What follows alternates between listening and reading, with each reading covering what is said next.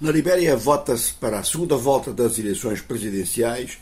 Ficaram como candidato Jorge Weah, que é o atual presidente, e em oposição o ex-vice-presidente Joseph Boakai. Em relação a Jorge Weah, há diversas críticas quanto ao desempenho económico, ou seja, que a taxa de crescimento que tem sido notada, ou que foi notada pelo menos nos dois últimos anos em torno de 4%, tem pouco significado para a população. Uma população já de si muito pobre, e esta pobreza foi acentuada com os acontecimentos internacionais dos últimos tempos, ou seja, o Covid e a guerra da, da Ucrânia. Mas tinha sido antecedido de um problema interno muito grave, que foi a vaga de ébola que atingiu o país e que mobilizou o país e impediu muitas atividades até de se desenvolverem. Mas Jorge Weah acredita que pode vencer esta segunda volta das eleições apresentando, digamos que, um balanço que ele considera correto do ponto de vista da corrupção, ou seja, que o seu governo é menos acusado de corrupção que os anteriores, mas não está livre também de acusações e, sobretudo, não está livre uh, da crítica de não ter sido eficaz na, na, contra a corrupção, digamos, tradicional.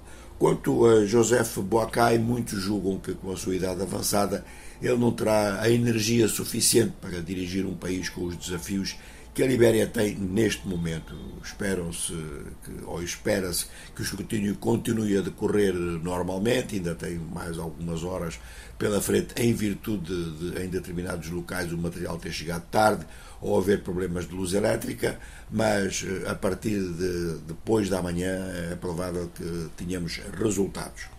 Agora vamos passar para o Mali, onde o exército está a avançar em direção a Kidal. Portanto, Kidal é uma espécie de capital do norte do país e é, sobretudo, considerada capital da região Tuareg pelos próprios Tuaregs, sobretudo os organizados no movimento designado como quadro estratégico permanente.